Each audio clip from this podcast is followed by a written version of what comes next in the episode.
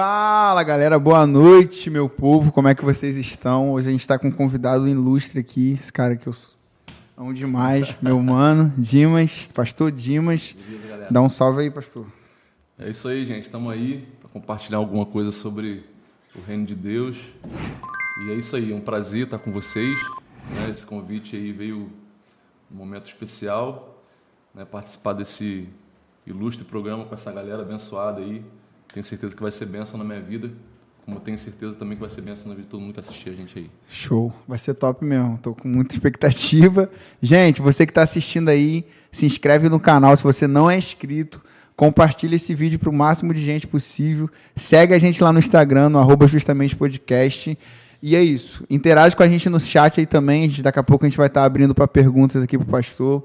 Se você tiver alguma dúvida bíblica sobre chamado, sobre propósito, identidade, qualquer coisa, pode mandar que o cara tá, tá no azeite hoje, tá inspirado, e ele vai, vai responder tudo. Pastor, para a gente começar, a gente já estava trocando uma ideia aqui, né? E a pergunta que eu te fiz seria legal você falar sobre. Você sempre foi cristão, pastor? Sempre foi do meio evangélico? Se não foi, como foi esse, esse encontro com Deus? Como era o dia mais antes, o dia mais hoje?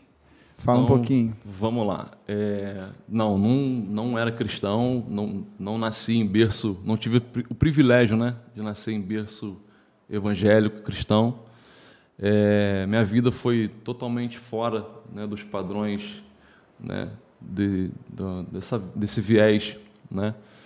Eu, durante meus 25 anos de vida, sem conhecer o Senhor, né, eu conheci Jesus com 25 anos, né? Já fazem 11 anos aí que eu estou caminhando com o Senhor. Amém. Antes de conhecer Jesus, eu tive experiências com drogas, com bebidas, com noitadas. Desde os meus 14 anos foi a primeira vez que eu experimentei, né, drogas na minha vida foi com 14 anos, Caraca. né? E depois disso foi um caminho quase que sem volta, se não fosse o Senhor. E depois de mais ou menos oito, sete, oito anos nessa, nessa vibe de noitada, de, de bagunça, de drogardição. A situação foi se afunilando, foi piorando, foi ficando mais difícil. Eu cheguei ao ponto de todos os dias, né, praticamente todos os dias, né, ter um escape né, que era a cocaína. Né? Cheguei ao ponto de todos os dias usar drogas. Sério, cara? Papo reto. Então, assim, foi um momento difícil da minha vida onde eu particularmente não conseguia achar uma saída, sabe? Quando você olha para um espelho e fala, caramba, como é que eu vou sair dessa situação? Sim. É, hoje, quando eu vejo uma pessoa que passa pelo mesmo problema que eu passei, eu consigo é, entender né, quando a pessoa quer sair e não tem força para aquilo. Porque, de fato, você não consegue enxergar uma saída, você não consegue enxergar uma solução. Por mais que as pessoas digam para você que tem um Deus que pode te salvar, que pode te tirar daquele lugar, você quer esse Deus, porém você não, não consegue. Força, né? Existe né? uma força maior, né, que está aonde você foi deixando é, é, é, entranhar dentro de si. Então foi um tempo difícil da minha vida eu cheguei ao ponto de, tá, de estar com, com, com minha esposa, tinha, já tínhamos a Eduarda, que é a nossa filha mais velha, hoje tem, tem 15 anos. A minha esposa estava com mala feita para ir embora. Caramba. Né? Então, assim, foi a partir de então que eu, que eu vi uma luz no fim do túnel. Né? E foi onde eu me converti. Né? Eu me converti, foi com 25 anos de idade, hoje eu tenho 36, são 11 anos aí de muita, de muita alegria, de muita felicidade na presença de Deus. E a sua família era, como foi, como Jesus entrou assim na família, teve uma referência familiar? Como, como te apresentaram Jesus? Como você chegou a, a vir para a igreja assim? Teve uma alguém uma referência importante, sua mãe, seus pais ou você mesmo falou, cara, eu preciso de Jesus e correu atrás de uma igreja?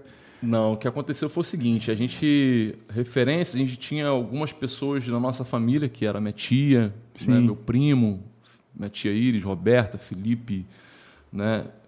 Eles já caminhavam com o Senhor, né? algumas vezes, né, os meus primos me convidavam, minha tia sempre insistia para eu, eu, ir na igreja. Uhum. Né, algumas vezes minha esposa veio até na igreja visitar com ela. Mas eu não, não, queria muito, sabe? Você, a princípio, eu não tinha vontade, não tinha desejo de ir para uma igreja. Mas, enfim, né, chegou um momento onde eu precisei, né, e a, a luz que eu falei que a gente encontrou no fim do túnel foi a partir da minha mãe. Minha mãe não era crente, né, mas ela veio fazer uma visita na igreja.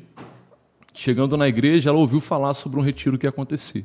Sim. Que era o encontro com Deus, que ia acontecer, acho que duas semanas seguintes, né, se eu não me engano. E aí, eu num dia das mães, eu estava né, em São Pedro e minha mãe aqui, né, na, na, em Cabo Frio. E ela, eu fui até a minha mãe e pedi para pedir um dinheiro para ela, né? Para quê? Para usar drogas. Caramba. Dia das Mães, ao invés de levar um presente, eu fui lá Você pedir dinheiro. dinheiro. Aí, quando eu fui, ela falou: Meu filho, é, eu fui numa igreja e ouvi falar sobre o encontro com Deus nessa igreja. Eu queria muito que você fizesse. Aí eu falei assim: Poxa, mãe, é... como assim? Ela é um presente que eu quero de você. Eu quero que você faça esse encontro com Deus aí. Eu falei: Porque você acha que, que pode dar jeito para minha vida? Porque minha mãe era uma das pessoas que, que é, tinha muita esperança, porém é, alguns momentos ela declarava que eu era uma pessoa que não teria jeito. Né? No desespero de uma mãe, é. ela, ela acaba soltando algo que. Mas no fundo, no fundo, ela sabia que tinha solução sim, que ela tinha fé. Minha mãe sempre sim. foi uma mulher de fé. Aí eu falei assim: Poxa, mãe, eu vou, então eu vou te dar esse presente.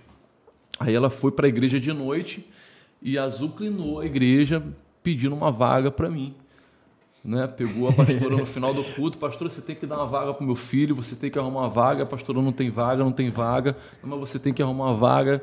Minha mãe ficou na igreja até todo mundo ir embora e Caraca. ela perturbou a pastora para arrumar uma vaga para mim por fim. Fez igual aquela mulher, né? é, né? passagem. Ela insistiu, insistiu, né? E acabou que conseguiram uma vaga para eu ir para o encontro com Deus e para minha esposa também, né? Então foi ela que foi o canal mesmo não conhecendo né, o Senhor, uhum. né, como eu falei aqui, a gente tem referências na família, só que nesse momento, quem foi, quem foi fundamental, claro, a gente sabe que as orações Isso, dos meus é. primos, uma, da minha, da minha um tia, peso, é. tem um peso enorme. Mas foi ela que insistiu. Né? Ela bateu, bateu até a porta se abrir. Top. Foi onde a gente conseguiu é, fazer esse retiro.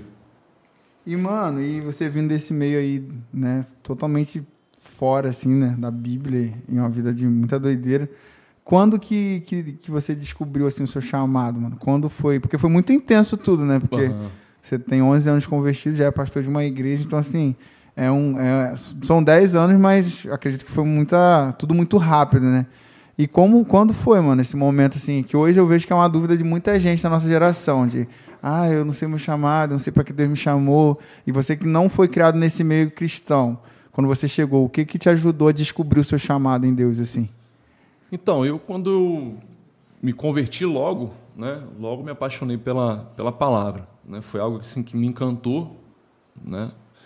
Foi eh, o fato de conhecer, me deparar com a Bíblia. Assim, Deus falava muito comigo através da palavra, apesar de eu não saber me expressar ainda. Uhum. Porque, na verdade, eu, eu me converti, eu não tinha nenhum ensino superior. Perdão, não tinha nenhum ensino médio. Né? Então eu precisei voltar a estudar. Quando eu me converti, eu decidi, entre aspas, correr atrás do tempo perdido. Sim. Né? Fazer, me, me, terminar meus estudos, pelo menos, porque eu não tinha pretensão nenhuma de fazer uma faculdade, pelo menos terminar meus estudos. Uhum. Quando eu me converti, eu esperei aquele tempo de, de, de do processo de, de, de, purificação, por assim uhum. dizer, esperando, né, no, no, me resguardando, só era igreja, casa, casa, igreja, célula, não ficava perdendo tempo em alguns lugares porque eu sabia que isso poderia me prejudicar e eu poderia cair.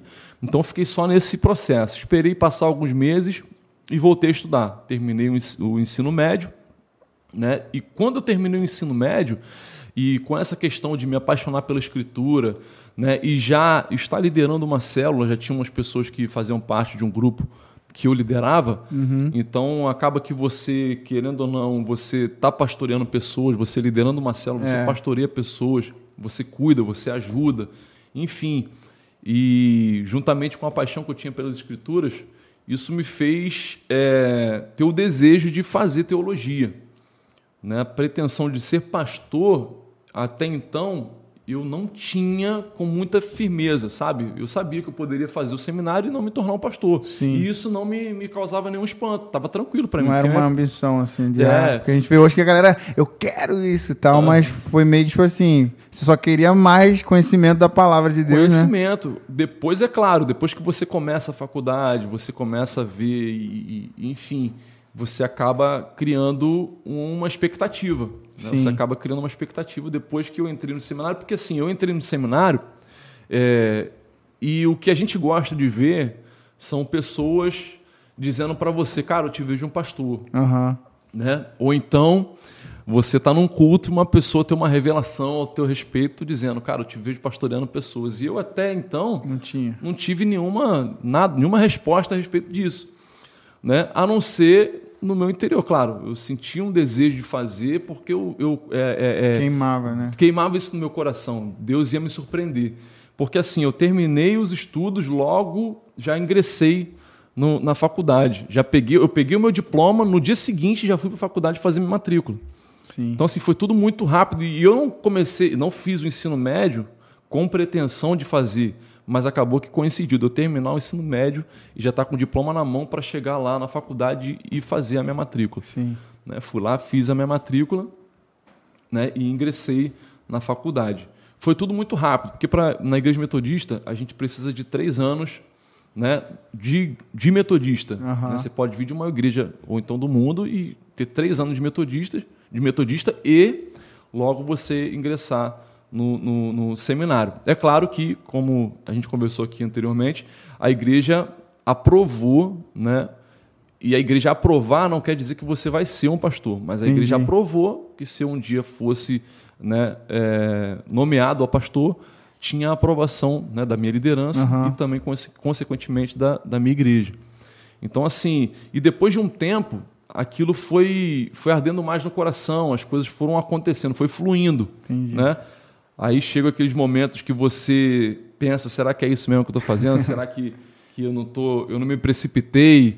Né? E, e no meio do caminho, né, começa a- as dúvidas a chegarem, né, o peso, tipo assim, vou até o fim, eu paro É. por aqui mesmo.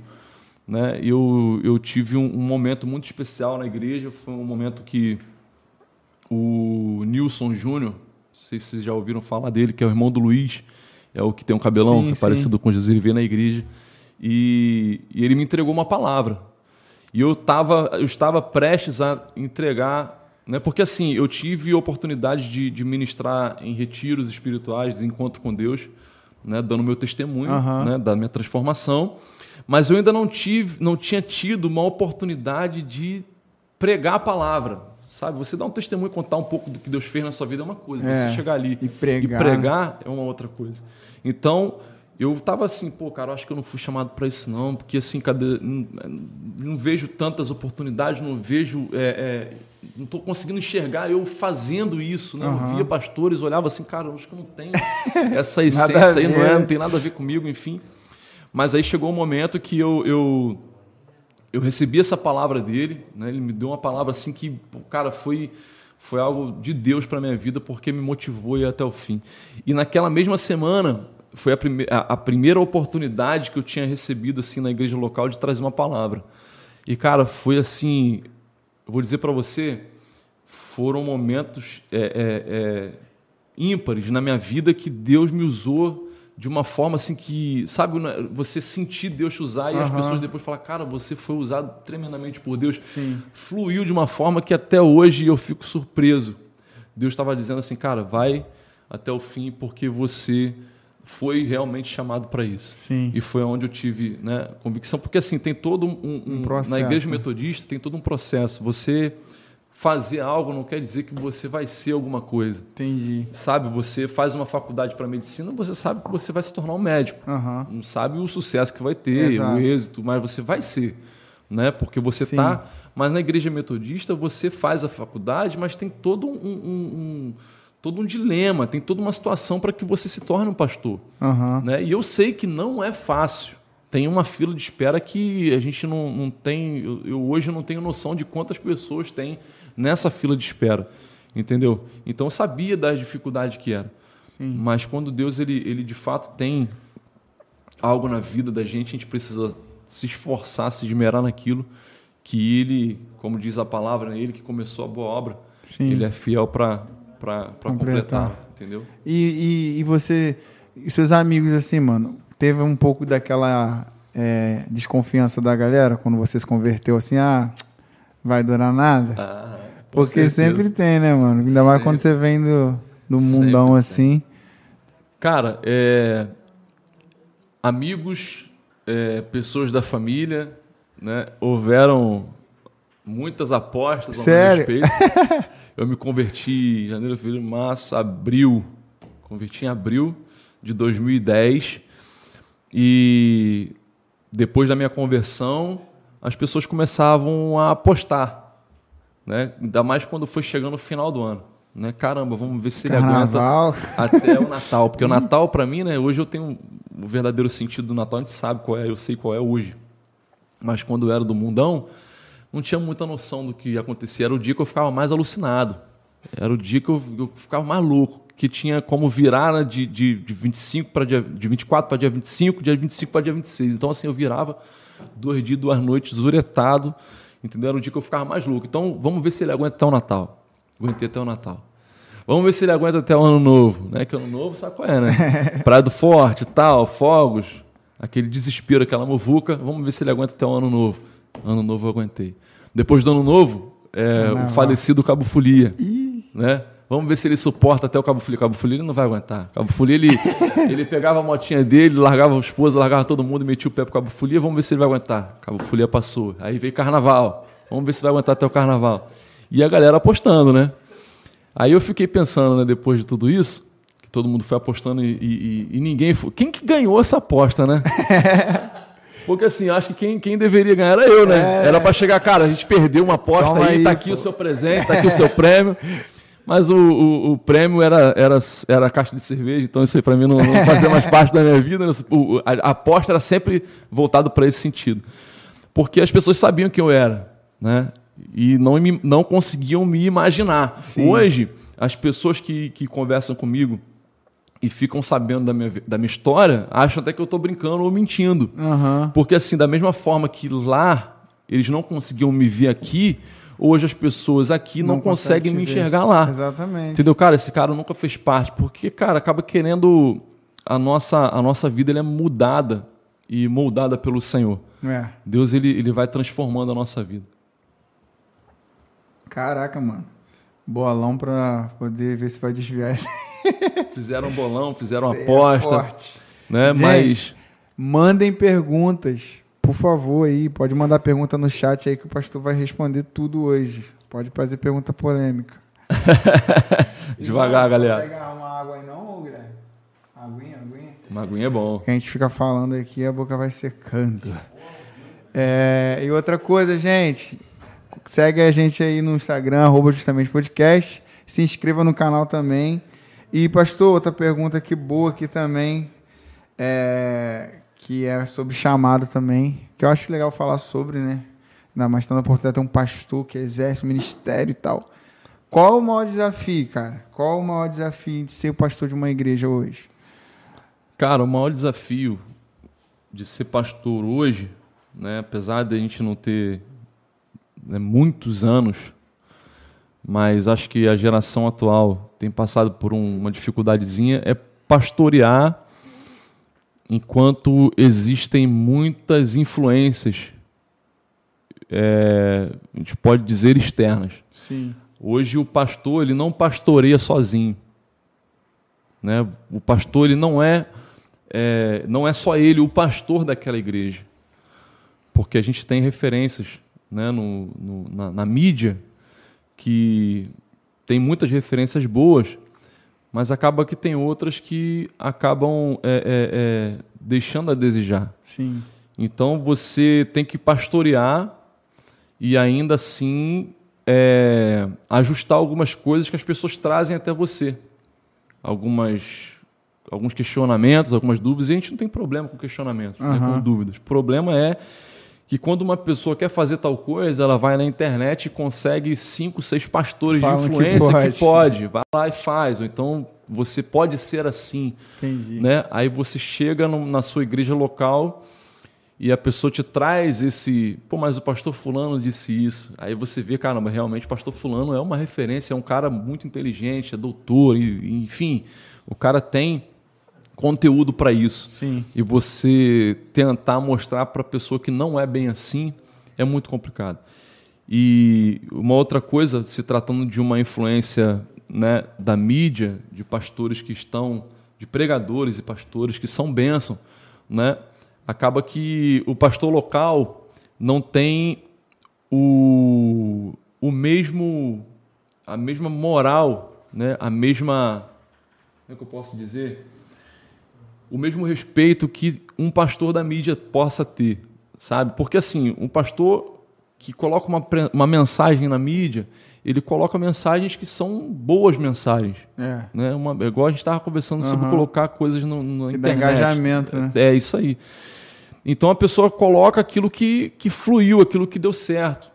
E a gente nunca vai saber se de fato aquilo que foi pregado é uma verdade ali, né, na vida daquela pessoa. Então, assim, o que eu acho bacana, né, por mais que seja difícil, é quando uma pessoa é, apoia o ministério local, o ministério pastoral, ou então as pessoas que são próximas dele. Porque, assim, eu preciso conhecer a vida da pessoa. Eu prefiro, eu particularmente, prefiro que o Léo Couto chegue lá na igreja e leve uma adoração do que uma pessoa que eu não conheço, por mais que ela seja uma pessoa muito influente na mídia. É porque eu te conheço. Sim. Entendeu? Eu prefiro conhecer a pessoa para saber se o que de fato ela carrega é uma verdade. É. Né? Não que eu seja um cara desconfiado. Qualquer coisa na, na mídia eu fico olhando com um certo desconforto ou desconfiança. Sim. Não, o que, o que a pessoa faz da vida dela não importa. O que ela traz é uma verdade, amém. Né? Porque a gente é. sabe que a Bíblia, a palavra de Deus, ela prevalece Sim, sempre. É. Se o cara é um vaso ruim, um vaso que não presta, o problema é do vaso. É.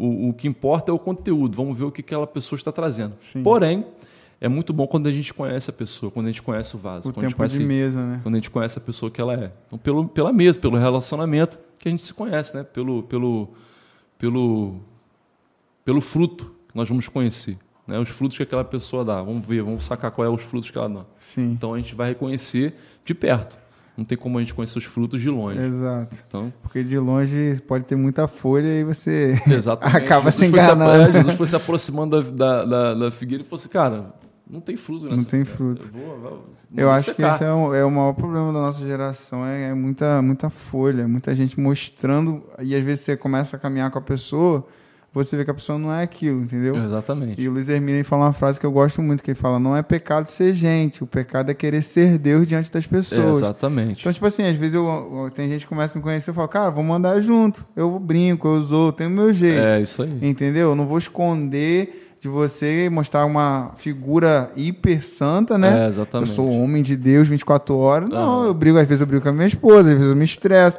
porque eu sou um ser humano. Isso aí. Né? E apesar disso, né, Deus me ainda me usa, porque Deus está atrás de gente sincera, é, cara. exatamente. Então, assim, eu vejo muitas vezes a gente querendo maquiar muito uma vida com Deus, né? Pelo menos eu falo porque eu sigo algumas pessoas na, no Instagram, e tipo assim, o cara só posta devocional e não sei o quê, e tal, tal, tal. Então você só sabe que o cara, na sua mente, automaticamente, pô, esse cara só faz isso. Uhum. Esse cara deve orar o dia todo, mano. Esse cara ele faz. É fera. É né? fera, mas esse cara não peca, cara. Porque ele, mano, cara. Então, assim, acaba gerando uma idolatria das pessoas, né? Exatamente. né? De, porque você passa uma imagem de ser o cara. E até falar um pouco sobre isso. Essa pergunta não estava no. Coisa mais eu vou fazer. É, essa questão da imagem do pastor, assim. Né, você é todo tatuado, tal, surfista, aleluia. Já sofreu certo um receio de algumas pessoas assim de falar, você, pastor? Ou, tipo assim, foi bem de boa em relação a isso?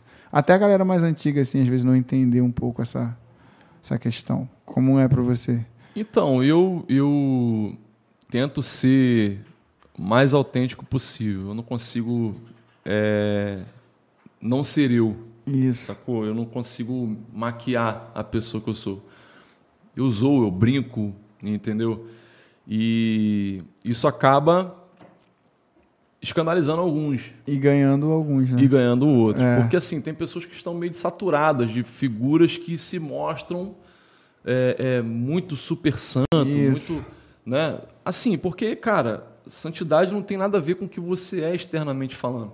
Você pode ser um cara do, do, do, surf, você pode ser o cara que anda de skate e ser uma pessoa de Deus é. ali naquele lugar. Você não precisa usar um terno para demonstrar aquilo. Não que as pessoas que usam não Estejam sejam, errado, sacou? É.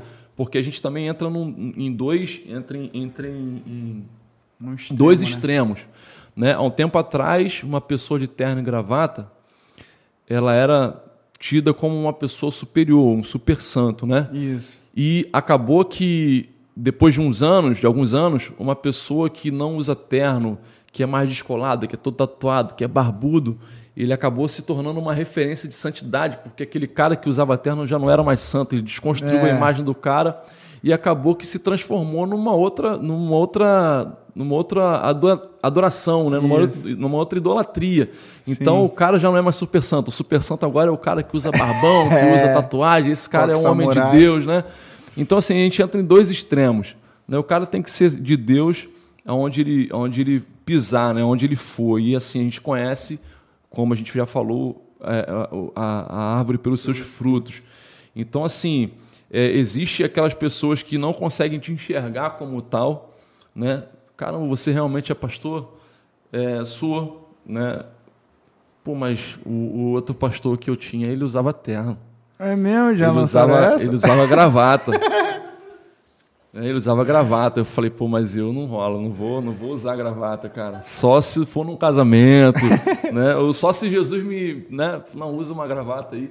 Não é porque eu sou contra, porque não é, não é o meu estilo, não, não me amarro muito nisso, Sim. sabe? Eu prefiro, eu se eu pudesse, eu ia para a igreja de bermuda, de camiseta. se eu pudesse, eu tô falando aqui, né? Eu não vou escandalizar os irmãos, né? Por quê? Porque, cara, é, meu, é minha roupa do dia a dia. É onde eu me sinto à vontade. É. Esses dias eu fui visitar uma irmã que estava no hospital e quando eu falei, pô, vou lá, tô aqui pertinho, né? Vou aproveitar, vou passar lá. E eu lembrei que eu estava de chinelo de dedo de bermuda. Né? Eu falei, pô, como é que eu vou entrar lá se eu tô desse, desse jeito? Né? Porque assim, eu estava trabalhando, era por estar mais, uhum. mais arrumadinho, né?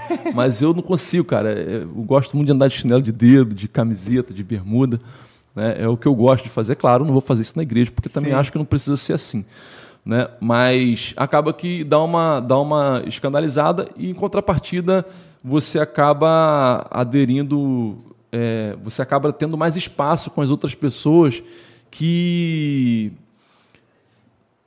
tipo assim te dão uma abertura por você não estar, porque tem pessoas que você quando você se veste com mais é, autoridade, por assim dizer, a pessoa tem mais um receio, né? receio, de abrir o coração para você. Mas quando você está no seu estilo, né? Que isso?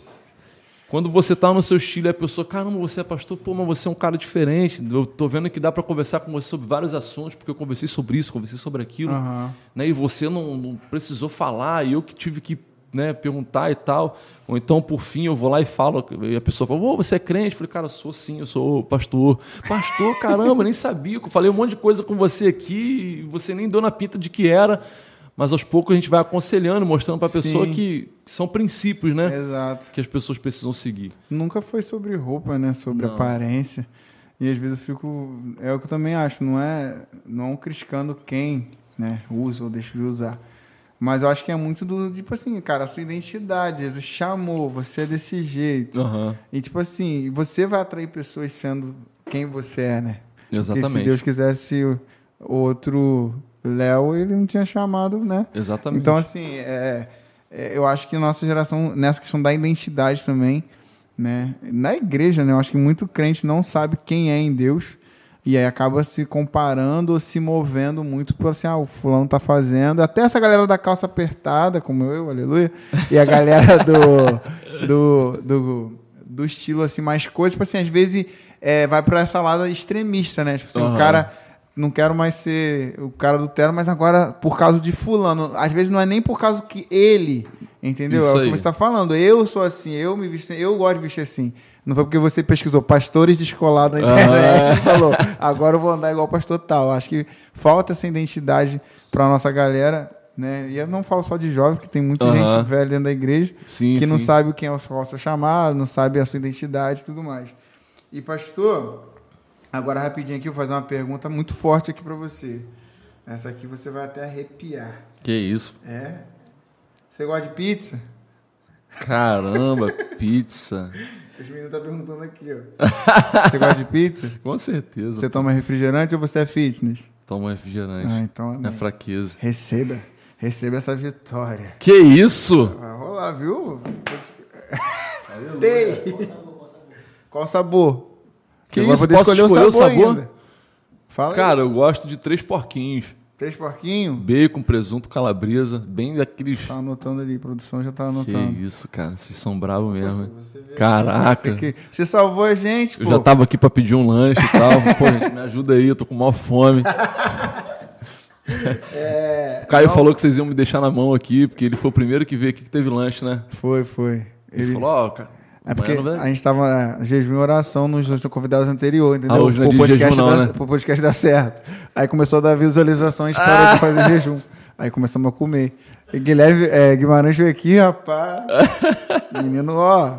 Aquele menino ali come, pastor. Muito. Tá doido. Eu não consegui nem mais Ontem ele- entrevistar ele, que a boca dele tá cheia de salgada, aí não dava nem pra falar com ele Ele o mais. Andrezinho, né? Andrezinho também come direitinho. Cola do lado da panela de André- cachorro quente lá, André- meu. Não sai enquanto não destrói tudo. Não, André não fala, mas o que ele não fala, ele come. Deixa eu ver se o pessoal tá mandando pergunta aqui. Tem alguma pergunta aí, ô produção? Cadê? Hum... Andinho perguntou aqui, né? Caraca, Andinho do Andinho Jardim Dias. Esperança.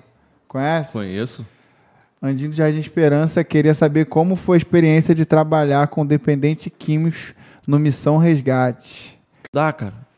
E eu falava, pelo amor de Deus, não traz esse cara aqui não. Porque às vezes o cara vinha com o nariz sujo, aquilo ali, meu irmão, querendo Pra ou não. quem, né? É, o- é, o- é a questão do cara que é alcoólatra. Ele não pode ter encontro com álcool, porque Sim. senão aquilo, aquilo mexe com ele. É. E eu falava, não, não traz não. E a pessoa me chamava sempre para trocar uma ideia. Só que depois eu fui vendo que eh, eu já estava né, firmado no Senhor. E eu vi que eu já podia ajudar pessoas nesse sentido. E aí eu fui, conversei com a, com a, com a liderança da igreja, conversei com a pastora, e ela aprovou. Conversei com o pastor Eduardo do, do SOS Vida, tive total apoio, ele me ajudou pra caramba. Tivemos aqui né, o auxílio de vários irmãos que abraçaram o projeto quando eu trouxe a ideia. Pô, um monte de gente que da igreja que também passou por esse processo falou, cara, pode, pode começar que a gente vai, vai somar, vai ajudar. Maneiro. E foi um trabalho muito bacana que a gente desenvolveu. É, em coisa de um ano, a gente conseguiu internação aí para quase 40 pessoas.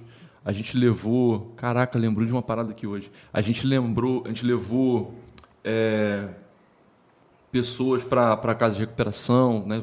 Quase 40. A gente conseguiu enviar pessoas de volta para casa. Top. Tipo assim, a pessoa tava como fogueteiro já no tráfico, já quase entrando, quase emergindo no tráfico. O fogueteiro já, já, tá, já é um começo, né? E a pessoa chegar e falar assim, cara, eu quero, eu quero ir embora para minha casa e tal, chegar na cela, chegar na reunião, drogado, pancado, de não conseguir comer um pão, de não conseguir nada, mas Caramba. querer voltar para casa. E essa pessoa morava em Campos e a gente conseguiu né, passagem, conseguiu enviar esse cara para voltar para a família. Sim. Chegou lá, tirou foto, né, a família perdoou, Top. abraçou de novo. Então, assim, a gente, a gente teve muita experiência com transformação de vidas, é claro. Alguns não conseguiram sair, né, não conseguiram é, se recuperar, conseguiram até se recuperar, mas depois de um tempo tiveram recaídas. Enfim, é aquilo, cara, é um, é um processo, é um trabalho árduo. Assim como, como pastorear uma igreja. É um trabalho árduo, mas é muito gratificante. A gente conhece a história de Ana, né, uma história que eu gosto muito de lembrar, de Ana, né, de Penina. Eucana teve filhos com Penina, porém com Ana ele não teve É. né? E por isso Penina meio que zombava de Ana, porque ela não conseguia dar filhos. Mas quando Eucana ia sacrificar, ele dava, né, sacrifícios e para Ana, para Penina dava, né, o que era de direito, mas para Ana ele dava porção dobrada. Ele dava em dobro Sim. porque ele a amava. Então, assim, não tem nada a ver com o simples fato de dar frutos. Né? Primeiro você tem que amar. É. Então Eucana, por amar Ana, ele dava porção dobrada. Não pelos frutos que ela dava, era por amor. Então, por amar o projeto, né, a gente se envolvia com ele, não pelo resultado que ele poderia dar. Sim. Entendeu? A gente tem que se mover por amor, senão não dá certo. É. Então a gente amou, a gente abraçou o projeto em amor, né? mesmo sabendo que esse projeto poderia não dar os frutos que a gente esperava. Por isso que eu usei a referência de Eucana Aham. com Ana. Sim. Entendeu? Porque ele dava porções dobradas por amor, não era porque ela dava frutos. Porque se fosse pela lógica, ele teria que fazer isso com Penina. É. Porque Penina conseguia dar frutos para eles, porém Ana não. Mas por amor ele fazia o dobro por Ana. Então a gente amava esse projeto e não se, claro, a gente gostava de ver os frutos, a gente gostava de ver o resultado positivo, Sim. né? Mas às vezes o resultado não era tão positivo assim, ou até mesmo depois de um tempo sendo positivo a pessoa recaía. Mas foi uma experiência muito bacana. A gente trabalhou durante anos aqui na igreja, não lembro quanto, qual, qual foi o período exato né, de tempo, mas o primeiro ano assim foi um ano a gente conseguiu transformação de muitas pessoas. Eu hoje, né, eu, eu lembrei é, antes de eu vir para cá, eu conversei com minha irmã, ela falou assim: Dimas, teve uma pessoa que veio aqui na padaria, assim, querendo te ver, querendo te ver. É, ele é lá de Arraial do Cabo e tal, tem uma influência muito boa lá na, na, na Câmara Municipal. Eu falei, cara, que é esse cara? Eu não conheço ninguém de Arraial do Cabo que, que, que tem essa influência toda no, no, no meio político, não entendi. Ela, ela falou assim, poxa, ele, ele falou que você ajudou muito ele no começo da caminhada, você, você, você teve uma, uma- um papel fundamental no- no- no- na recuperação dele, tal, tal, tal. E depois eu fui lembrar de quem era, né? Que é um rapaz lá de Arraial do Cabo, não vou citar o nome dele aqui para não expor, mas ele tem uma influência muito bacana e foi um cara que a gente ajudou. Então assim, eu fiquei feliz, porque assim, eu nem lembrava do cara. Pode crer. Porque tem muito tempo que eu não vejo. Ele, ele foi, ele, a gente ajudou ele no início do, do processo, mas depois o cara seguiu a vida dele. Entendeu? Eu não tive contato contínuo com ele. Sim. Mas eu fiquei feliz por ele ter vindo para agradecer e dizer, cara, você foi, você foi fundamental na minha recuperação. É claro, eu não consegui falar com ele. Depois eu fui ver as ligações perdidas no meu telefone e imaginei que tivesse Aham. sido ele. Aí eu falei, Monique, o telefone dele é esse aqui? Pô, é esse aí mesmo. Então ele foi lá para agradecer pela, pela recuperação dele. Top. Então é bacana você é, conseguir dar para as pessoas aquilo que você recebeu Sim. né? Eu acredito assim, quando Deus ele nos tira de um lugar, é para que você, depois de um tempo, depois de um processo, você consiga ajudar as pessoas que estão mesmo, na mesma situação que você estava. Sim. Entendeu? Então, assim, é uma área que eu, que eu gosto, é uma área que eu, que eu admiro, assim, pelo fato de pessoas, assim como eu, que não tinha perspectiva de vida e não tinha solução, né? As pessoas, a gente era né, meio que mar, marginalizados, né?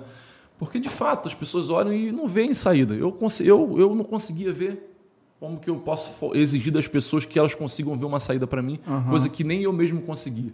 Sim. Então, assim, eu, eu gosto de ver pessoas que estavam nessa situação se recuperando. Isso é algo que me dá satisfação, me dá prazer, porque a gente sabe de onde a gente saiu, entendeu? E sabe a potência que a gente pode ser nas mãos de Deus para recuperar pessoas da mesma forma que a gente estava. Top. E você pretende retomar, per- segunda pergunta? Cara, isso daí que me né? Ter né, hoje nenhuma pessoa que esteja precisando nessa área, né? a gente tem pessoas ali é, que, que já saíram desse, desse estado né? e não precisam né, desse trabalho em si. Mas é algo que desde quando eu fui para lá, é, é algo que eu sempre estive orando e pedindo a Deus direção para se de fato é para começar um trabalho nesse sentido. Né? E começou a questão de pandemia ano passado, a gente deu, deu meio que uma freada esperando. Aham. Então, assim, é tudo é, questão de se vier, é como Jesus falava, se vier a mim, de modo nenhum lançarei fora. Aham. Se a pessoa chegar lá e precisar, nesse sentido, a gente vai estar ali para abraçar. Aqui começou assim, de tantas pessoas Vindo, né, né? virem né, precisando de ajuda, o projeto começou assim. A gente foi vendo, caramba, a gente precisa ter algo que seja nessa direção. Porque palavra, de, é, culto, é bênção, é, mas a gente precisa compartilhar é, o sofrimento, que é o fato de estar saindo das drogas É. né? O desespero que é a dor que é de sair. Porque não é fácil, não é simplesmente, ah, eu vou parar hoje. É. Se fosse assim, muita gente já pararia com, com tanta facilidade, não é. Isso que eu ia te perguntar, é, no início, quando você, você falou começou com 14 anos a usar, né? E você chegou aí para um centro de reabilitação ou o seu processo de, de, libertação foi dentro da igreja mesmo? A igreja te ajudou? Como foi esse processo assim?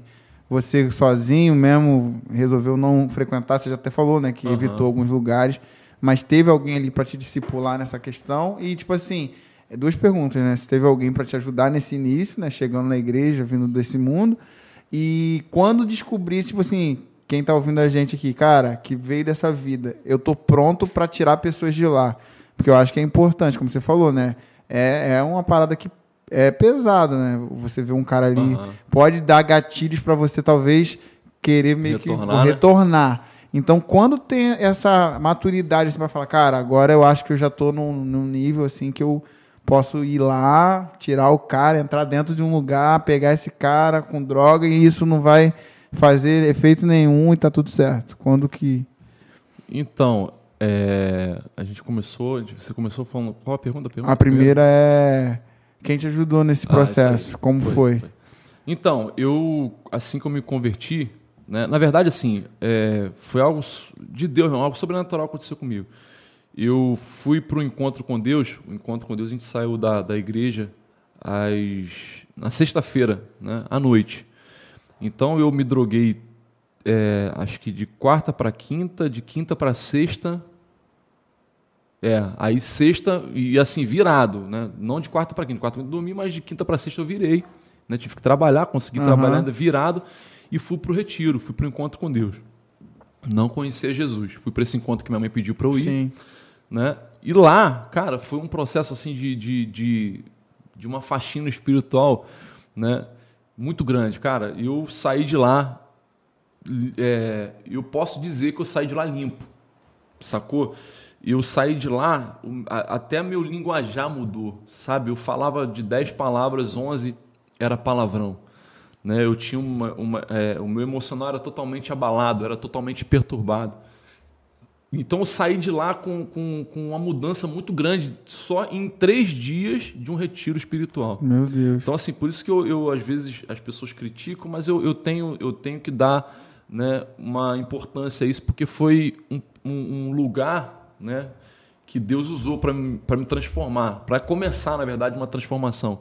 É claro que eu saí dali é, você se depara com uma realidade. É. E a realidade aqui fora é outra é, coisa. É você está num retiro espiritual é ali, é tudo Deus... de Deus, pô. Tudo Deus, só, só manto, só terra, né? Mas aí quando você sai a realidade, é. aí você encontra um amigo, você passa, você vê alguém, você anda de carro por lugares que você andava e, e você sabia lembra. que onde tinha uns negocinhos, você aquilo ali treme a sua carne. Para você ter noção, quando eu saí do encontro com Deus, que era lá é, em São Jacinto, que foi o meu encontro com Deus, quando a gente passa pela né, estradinha, ali, na entrada da estradinha e passa pela BM, Ih. eu começou a passar um filme na minha mente, falei, caramba, esse lugar aqui. E aquilo ali, eu saindo de um lugar transformado por isso, aquilo ali já começou a. Eu falei, é, eu já vi que realmente eu não estava 100% para encarar o, o mundo. Uhum. Tipo assim, tem gente que sai, me, se converte, não, porque eu vou converter meus amigos que é. estão nas drogas e tal, tal, tal. Pô, cara, tem pessoas que até conseguem, Sim. né? Miraculosamente falando, não conseguem, mas eu não, eu queria, mas a princípio eu, eu tive que passar por um processo, tive que esperar né, as coisas acontecerem. E assim, depois de, de, de, de convertido, o que me ajudou, cara, foi oração, meu irmão. Eu colei com a galera de oração da igreja, entendeu? O discipulado, né? As, as células me ajudaram muito. Pessoas que. Deus colocou pessoas de Deus, pessoas dele, né? No meu caminho. Pessoas que, que somaram muito na, na, no meu início de trajetória. Sim. Então isso facilitou, entendeu? É claro, tudo, tudo nessa vida depende mais de mim do que de você tudo depende mais da gente do que das pessoas que estão à nossa volta. É. Você tem que querer, porque não adianta, não adianta, alguém querer te ajudar e, e se a pessoa não quiser, Sim. não vai não vai resolver. Se fosse assim, eu nunca tinha entrado onde eu entrei. Né? Que se eu tivesse de fato escutado os meus pais, que sempre me avisaram do, do, do mau caminho, mas eu não, não, não quis saber e fui me aprofundando nesse mau caminho. Então, assim, eu colei com pessoas que poderiam me ajudar e de fato me ajudaram. né? Aham. Foi o que me ajudou no início. Né? Foi estar com pessoas que poderiam somar comigo no sentido espiritual. Eu sabia que era uma guerra espiritual que eu estava encarando. Aham. Era o adversário querendo me derrubar e, e Deus ali pronto para me é. ajudar. E eu precisava estar colado com pessoas assim. Então foi o que me, que me deu um gás. E depois de um tempo de estar com pessoas que, que, que, que as pessoas traziam, né? que os irmãos traziam da igreja, que estavam passando por problema de drogas, e de ter contato comigo, eu fui vendo né, ao, ao, ao- longo do tempo né, que eu estava preparado para ajudar pessoas nesse sentido. Ao ponto de eu, depois de um tempo, conseguir entrar num bar e evangelizar. Conseguir entrar num bar e dar um abraço nos meus amigos que estavam ali virados Pode crer. entendeu? E aquilo ali não me causar nenhum tipo de desejo Sim. de recaída e tudo mais. O único desejo que eu conseguia sentir era de tirar Tirar. aquelas pessoas dali. Então eu- consegui ajudar pessoas que hoje são hoje é pastor, Caramba, entendeu? mano. Ele ele tá pastoreando hoje, estava nas drogas, foi um, assim, ajudei ele no começo da caminhada, né? E era um cara muito escorregadio. Ele quando prega assim, quando eu tô junto, ele sempre conta esse testemunho. Hum. A gente quase saiu no tapa, né? Porque eu me converti, mas eu ainda era brabo, né?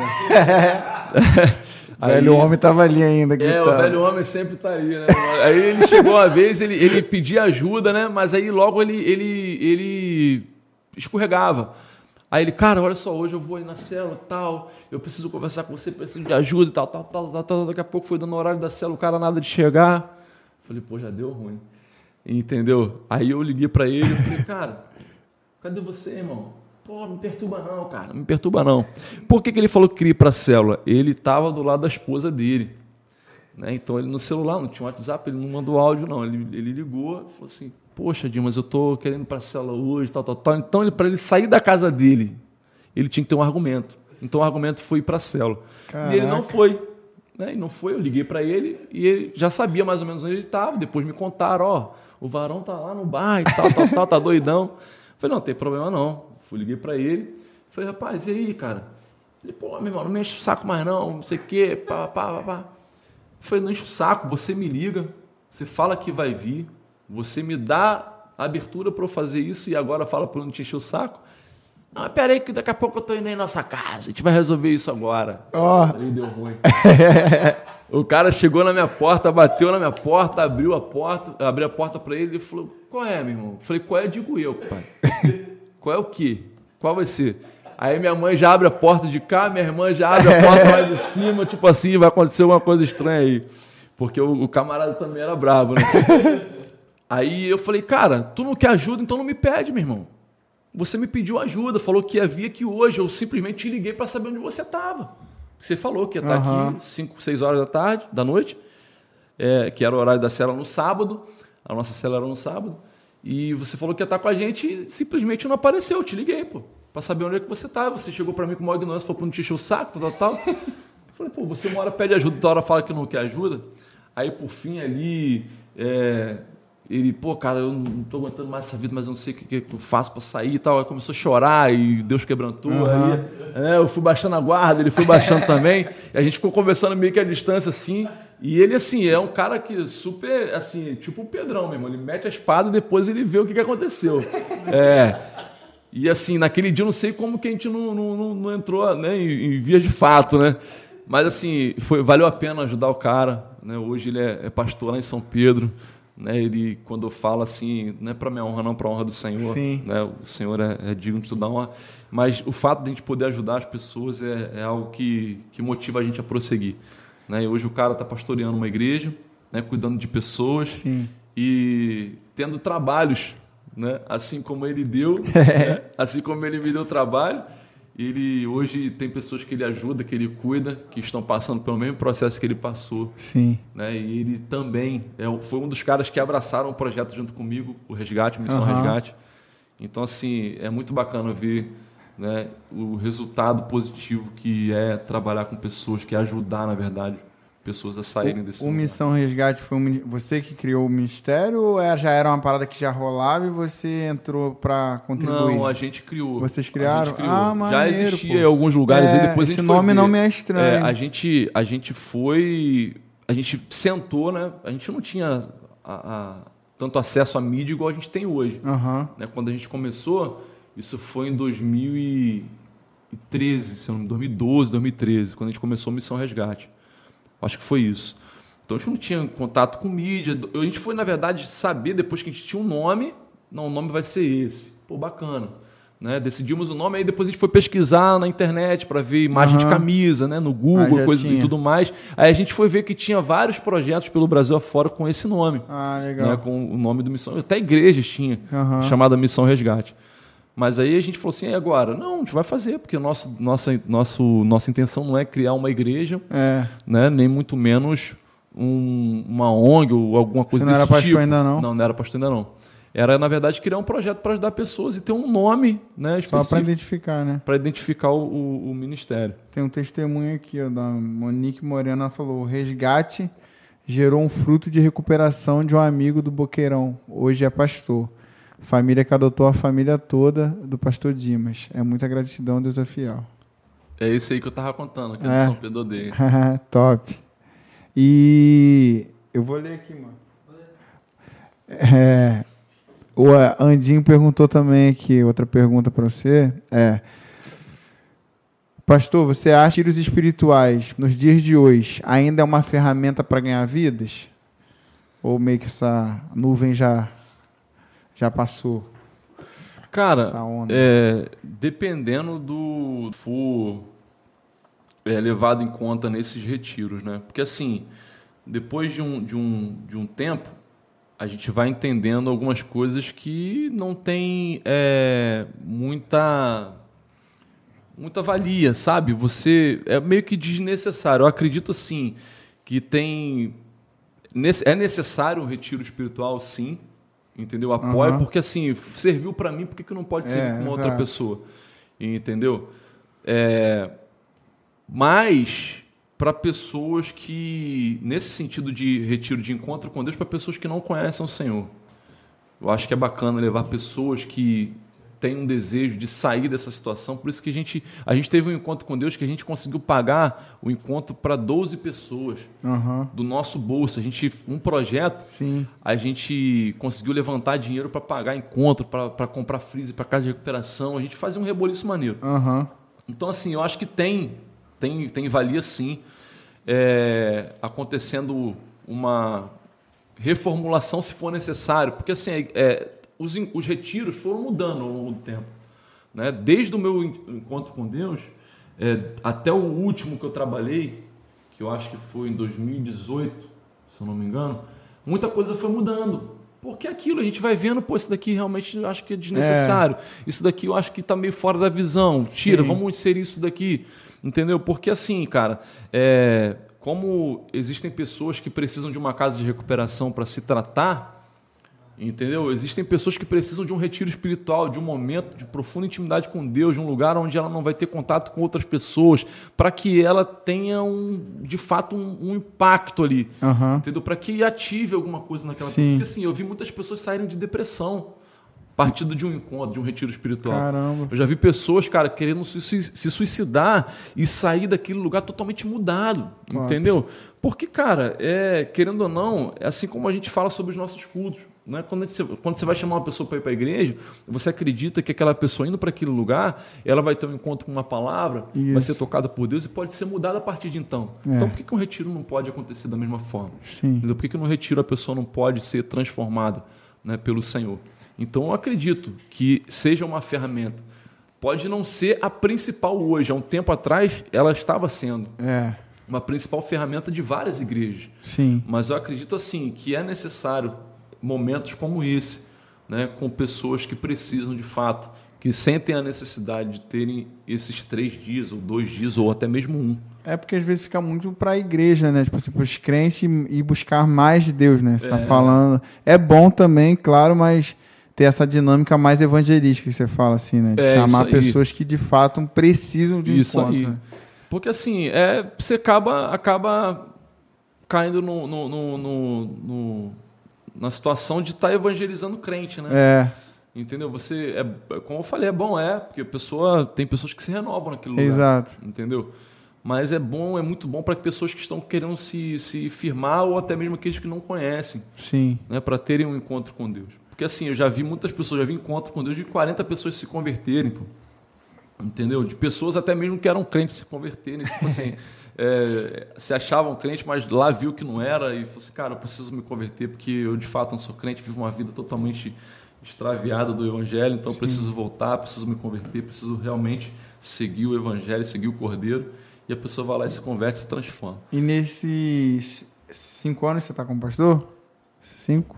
2018. Na verdade, eu, eu fui para o Boqueirão, foi onde a gente começou um projeto, né, onde começou uma, uma- um, campo, um ponto de pregação, que já era né, praticamente uma, uma congregação, foi em 2016. Eu não estava nomeado né, como pastor ainda. Aham.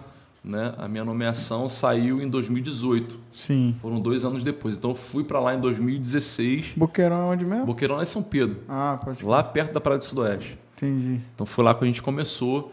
Então, assim, se gente for levar em conta, porque lá eu já pastoreava um, um grupo, eu já tinha me- me- meio que me desligado, não me desligado, por assim dizer, mas eu- a gente fazia parte da igreja local. É um eu era, movimento, né? Que hoje que- é um movimento, o pessoal chama de Isso. movimento, né? Isso aí, só que a gente já estava vivendo lá com recurso nosso, Entendi. fazendo é, a- a- os nossos projetos, então já era uma igreja em si. Sim. Entendeu? Então foi em 2016 que eu fui para lá.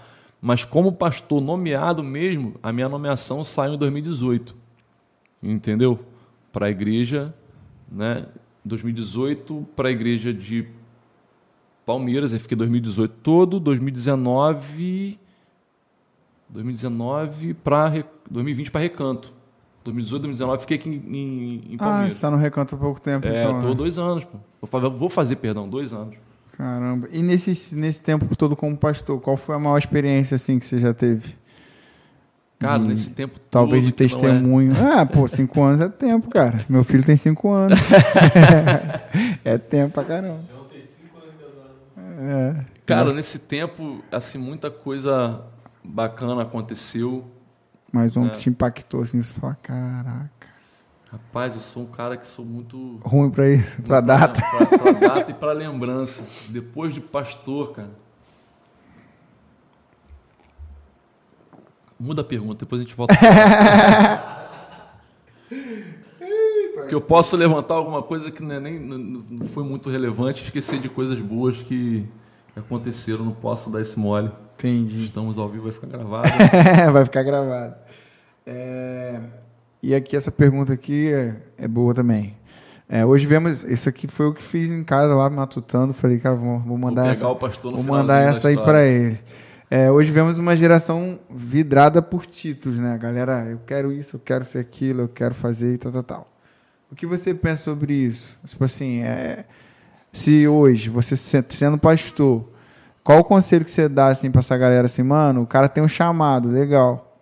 Já você tem uma palavra, mas é, tem um tempo, eu acredito que tem um tempo também, né? E, e eu vejo que a galera tá muito vidrada em posições, né? Aham. Como a gente estava conversando, né? O status, todo mundo quer, eu quero ser um ministro da oração, eu quero ser um pastor de uma igreja. Mas, tipo assim, qual conselho você daria? Cara, qual são o, o, o bônus? Porque é o bônus tem, e tudo tem a sua dificuldade, né? Aham. Não falo nem que é o ônus, mas tem os desafios Sim. de ser pastor, de cuidar de gente. Eu falo direto que é um, tipo assim, a, galera- a pessoa que tem essa, eu quero ser pastor e tal, essa coisa, ele tinha que parar um pouquinho para pensar na responsabilidade que aquilo carrega, porque você dá uma direção para uma pessoa, você aconselhar uma pessoa, isso pode mudar a vida da- do cara, mano. O cara, É. quando tem você como pastor, ele tem você como uma referência. Exatamente. Aí ele chega, pô, pastor, eu queria fazer tal coisa, me dá um conselho. Aquele seu conselho pode mudar a vida de alguém, ou pode Tanto pro bem tanto quanto pro bem quanto pro mal. Tipo assim, então, para essa geração aí que hoje a gente vê, eu quero ser isso, eu quero ser aquilo, eu quero. Cara, assim, a pessoa ela primeiro tem que vencer talvez uma crise de identidade. Ela primeiro tem que saber quem ela é de fato em Deus. Porque assim, ela descobrindo quem ela é no Senhor, ela não vai ter dificuldade de servir a Deus aonde Deus a colocar. Aham. E ela não vai almejar algo que não seja dela. Porque assim, a pessoa pode estar num lugar que não foi Deus quem preparou. A pessoa pode conseguir chegar num lugar Que é. e até mesmo funcionar durante um período um lugar que Deus não colocou ela. cara. Exato. E depois pode dar um problemão tanto particular, falando de ministério pastoral, como para uma igreja local. Né? Sim. Então, assim, a pessoa não pode ficar obcecada por algo que talvez ela não foi chamado para ser. Porque assim, a gente viu uma geração que não recebeu né, esse chamado, ou até mesmo recebeu, mas quer adiantar o processo. Então a gente tem visto pessoas que é, não estão debaixo de uma cobertura, né? Fala de cobertura espiritual não, mas debaixo de, um, de, uma, de uma liderança. Sim. Melhor, melhor falar assim, debaixo de uma liderança. O coração dela não é cuidado por ninguém, ninguém acessa o coração dela, entendeu? E a pessoa se auto nominou, né, pastor ou profeta ou algo do, do, do tipo, Sim. que carrega uma responsabilidade muito grande, porém ela achou, ela se acha, né, chamado para aquilo e consequentemente carrega uma responsabilidade de um peso muito grande. Né? E você vê pessoas que, meu irmão, não tem, não fizeram nada para chegar onde chegaram. E eu não estou querendo dizer que só quem faz faculdade que pode ser pastor. Aham. Né? O próprio Luiz falou que, que ele não teve estudo, mas Deus o levou aonde ele levou. Né? Sim. Então, assim, ele tem um chamado muito poderoso. Né? Nem todo mundo que faz faculdade né, vai se tornar um, como eu já falei. Exato. Né? E ele foi uma das pessoas que não fez, mas se tornou. É. Né? Porque Deus de fato chamou para ser. Sim. Mas a gente tem visto pessoas que não têm é, é, é, acesso de ninguém. Porque assim, a pessoa tem que abrir o coração, a pessoa tem que ter alguém que cuide dela, tem que ter alguém que direcione o caminho, tem que ter alguém que olhe para ela e fale assim, cara, de fato você tem vocação pastoral. Você de fato é, vai desenvolver bem, vai se empenhar e vai desenvolver bem esse chamado. Sim. Você vai conseguir dar frutos. Você não vai se perder no meio do caminho. Então, assim, eu, é, depois que ingressei na faculdade, aprovado pela liderança, aprovado pela igreja, é, eu fui acompanhado durante todos esses anos. A igreja podia, no, no, no- no final das contas, e falar assim, cara, você é, não foi, não tem chamado. A gente até aprovou sua- o seu ingresso, sabendo que Aham. você talvez não poderia chegar até o final e no final ser reprovado. Você pode ser, você pode ser aprovado para entrar, porém no final não ser aprovado para ser pastor. Você pode ser aprovado para entrar no- no- na faculdade, Aham. é uma coisa, agora para ser pastor é outra coisa. É outra coisa. Então tem que ter concílio, tem que ter né, aprovação e tudo mais. Então, assim, é, tem que ter alguém que veja isso em você. Tem que ter alguém que olha para você e fala assim: caramba, você, de fato, não de boca para fora, ele tem que testificar com aquilo que você carrega dentro de si. Aham. Né? Tem que testificar, tem que ter uma testificação para que você assuma, porque senão você vai estar num lugar que Deus não te chamou para estar e aquilo vai ser um peso muito grande. Não que é, você recebendo vocação não tenha um peso, não tenha uma responsa responsabilidade, nem se fala. Tem É. responsabilidade, tem peso e o peso é grande, né? conforme o linguajar que a gente usa, né? o preço é alto. É. Né? A gente paga um preço, é uma linguagem evangélica. A gente, é, a- não só a gente, mas a nossa família, né, paga esse, paga esse preço por ter um pastor, né, que é um pai de família, que é um cara que trabalha. Então, é, um- é um, não tem como você pensar num status. Você tem que pensar se de fato Deus te chamou para ser. Sim. Né? Você não tem que pensar em caramba, tá na moda ser pastor, né? Ou então, caramba, eu acho maneiro porque na igreja o pastor faz isso ou faz aquilo. Cara, não veja só os lados positivos, né? É. Porque assim, tem pessoas que acham que para pregar tem que ser pastor. Não, porque eu quero ser pastor, eu quero pregar o evangelho. Cara, tem uma Bíblia, né? A Spurgeon vai dizer que todo cristão é um missionário ou é um impostor. Aham. Então, todos nós que nos convertemos ao Senhor, nós temos uma missão. Exato. Nós temos o, o, o- Evangelho, nós somos sacerdotes, por assim dizer. Né? Então, a gente tem o dever de se aproximar de Cristo e transmitir para as pessoas quem Cristo é. Independente Nós temos que fazer missão. ou de microfone. né? Exatamente, você não precisa de um microfone para pregar o Evangelho. Hoje em você dia, precisa da então, né? Você É. precisa da Bíblia e um celular. você Isso faz aí. uma live. Hoje você faz uma live igual a gente está fazendo aí, cara. Tu alcança gente pra caramba, pode alcançar pessoas, pra- né? Pode Sim. converter pessoas. Porque assim, a pessoa acha que, que pô, você é um pastor porque você, cara, um cara revolucionário, você é igual o pastor fulano. Aí você vai ver que você não vai ser igual a ele.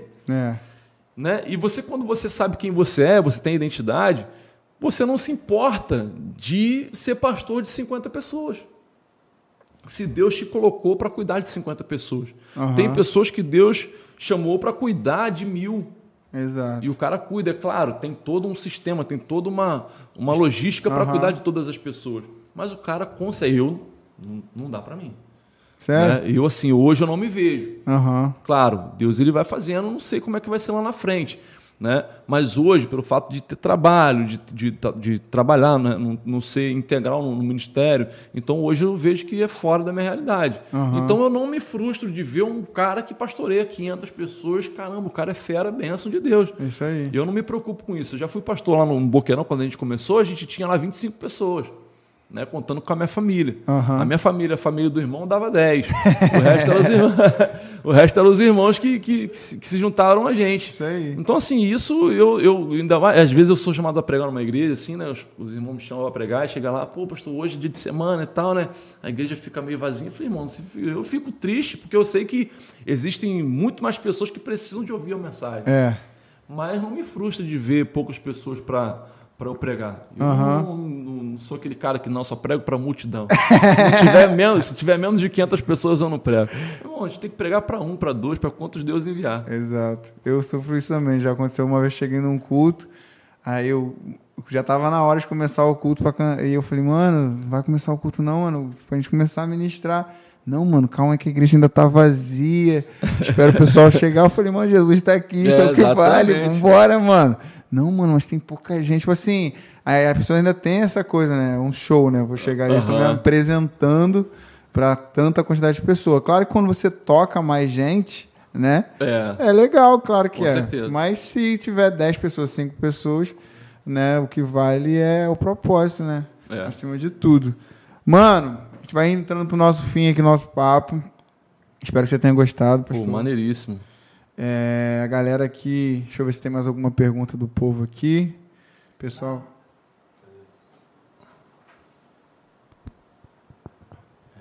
Deixa eu ver o nome dela aqui. manda aí.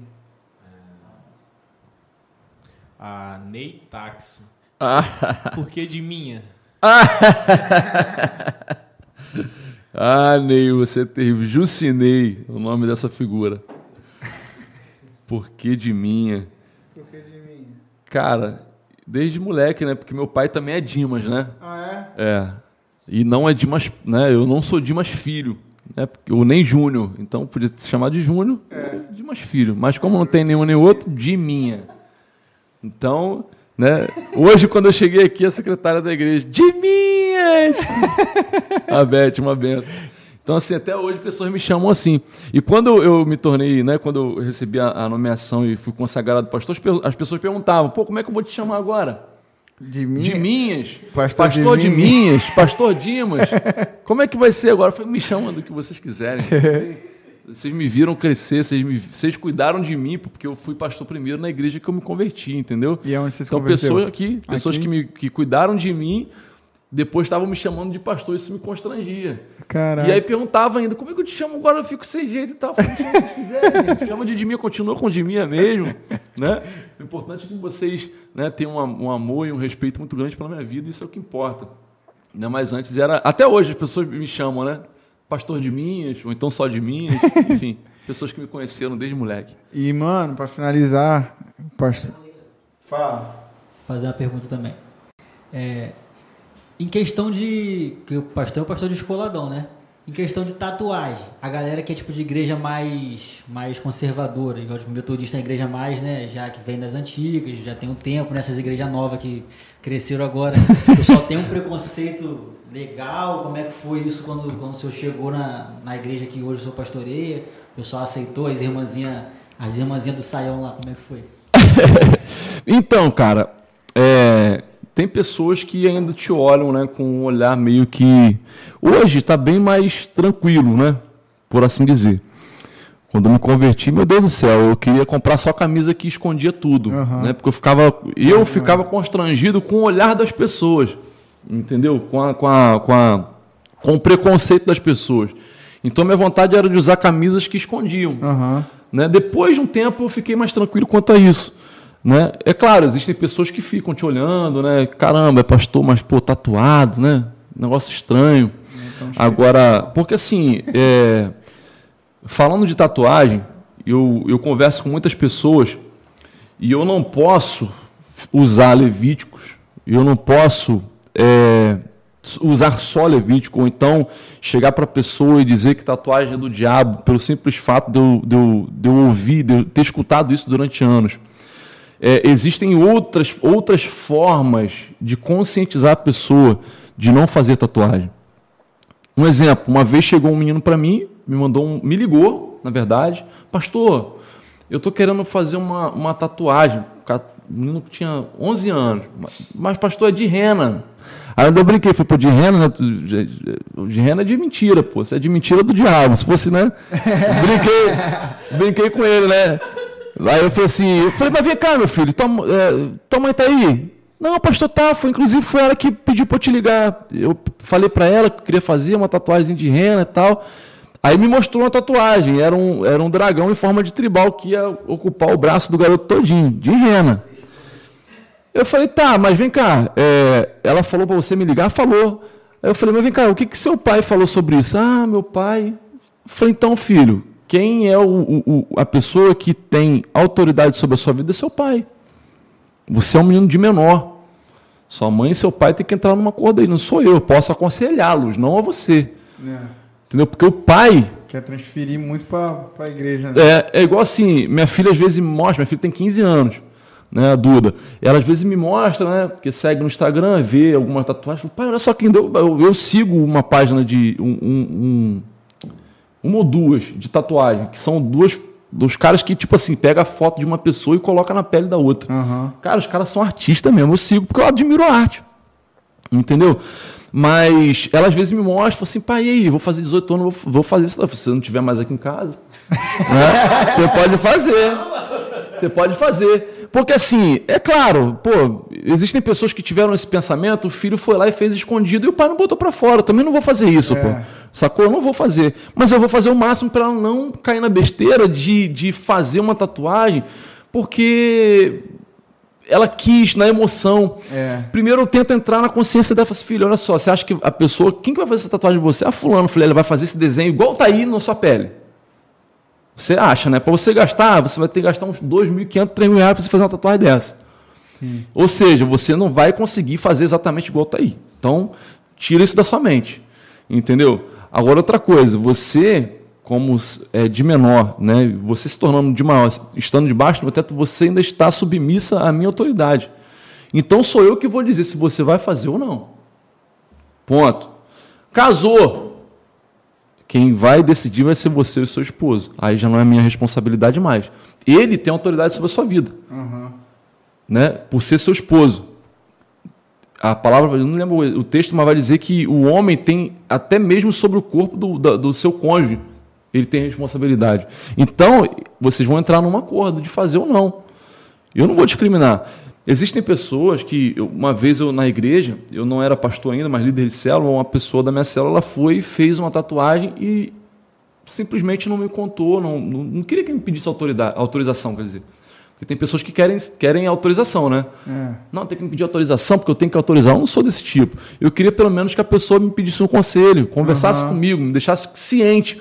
Porque quando a pessoa chegou, eu, eu, eu, eu, depois de uns dias que eu fui saber as pessoas um murmurinho, pô, ficou sabendo que fulano fez tatuagem, ficou sabendo que está na sua célula e tal. Tipo assim, me crucificando porque o cara estava na minha célula e fez uma tatuagem. Uhum. Eu falei, cara, mas nem eu sei.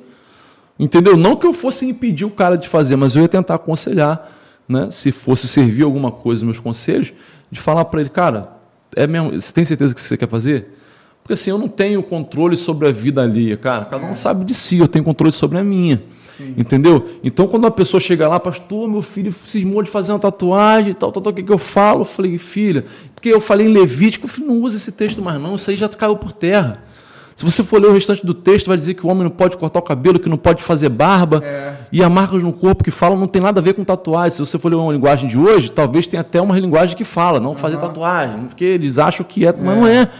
É, marca no corpo. Ah, tatuagem é marca no corpo, é, mas o texto continua dizendo que os homens não podem fazer barba e tudo mais. É, então não leva mais esse texto, leva um outro argumento.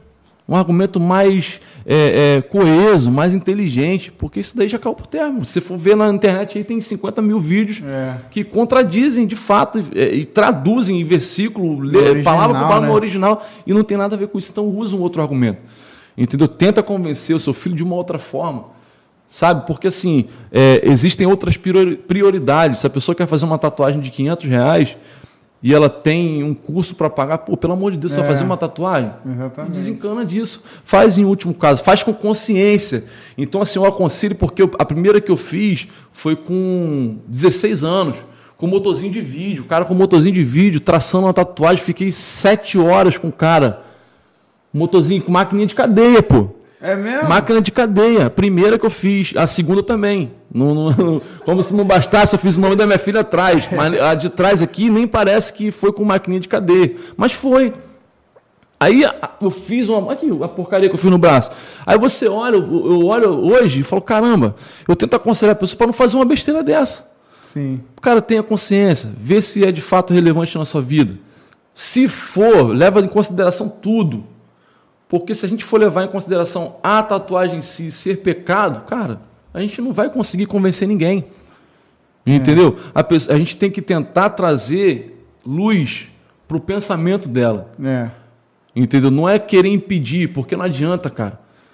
Não adianta. Minha mãe falou para eu não fazer, eu fui lá e fiz. Exato. E eu conheço várias pessoas da igreja, homens e mulheres de Deus, que tentou convencer, orou, apresentou palavra, a pessoa foi lá e fez. É. Entendeu? Tem coisas que não adianta. Quando a pessoa quer fazer, ela vai fazer. É. Eu posso dizer para ela que é pecado, que é do demônio, que é disso, que é daquilo, que não, adianta, não vai adiantar. Se a pessoa quiser fazer, ela vai fazer. Sim. Entendeu? E mesmo eu, né, de fato, não considerando sendo como tal. Entendeu? O que importa é o que está por trás da sua ideia, o que está, por, o que está no oculto, não o que está mais evidente. Qual é a pretensão de fazer? Sim. Qual é o desejo de fazer? É, é, é para qual motivo? Qual é a motivação correta? É. Então eu já consegui conversar e aconselhar pessoas que não fizeram depois dos meus conselhos. Sim. Mas tiveram pessoas que fizeram mesmo assim. e eu não vou chegar para a pessoa, cara, você fez besteira, eu não vou falar mesmo, você fez consciente, fez do, entendeu o que, eu te, o que eu te disse e ainda assim quis fazer. Agora deixa eu ver o que, que você fez. Aí quando me mostra, eu falo, pô, me zo- fiz uma porcaria dessa, cara. Pelo amor de Deus, igual o meu, meu, meu cunhado, ele deve estar assistindo a gente aí. Ele chegou para mim e falou assim: e aí, meu, meu cunhado, né? Sabe que a gente é pastor, e aí as pessoas gostam de ver pastor para pedir conselho sobre assuntos polêmicos, né? Tatuagens e tudo mais. Aí ele chegou para mim, pô, tô querendo fazer um leão, o que, que você acha?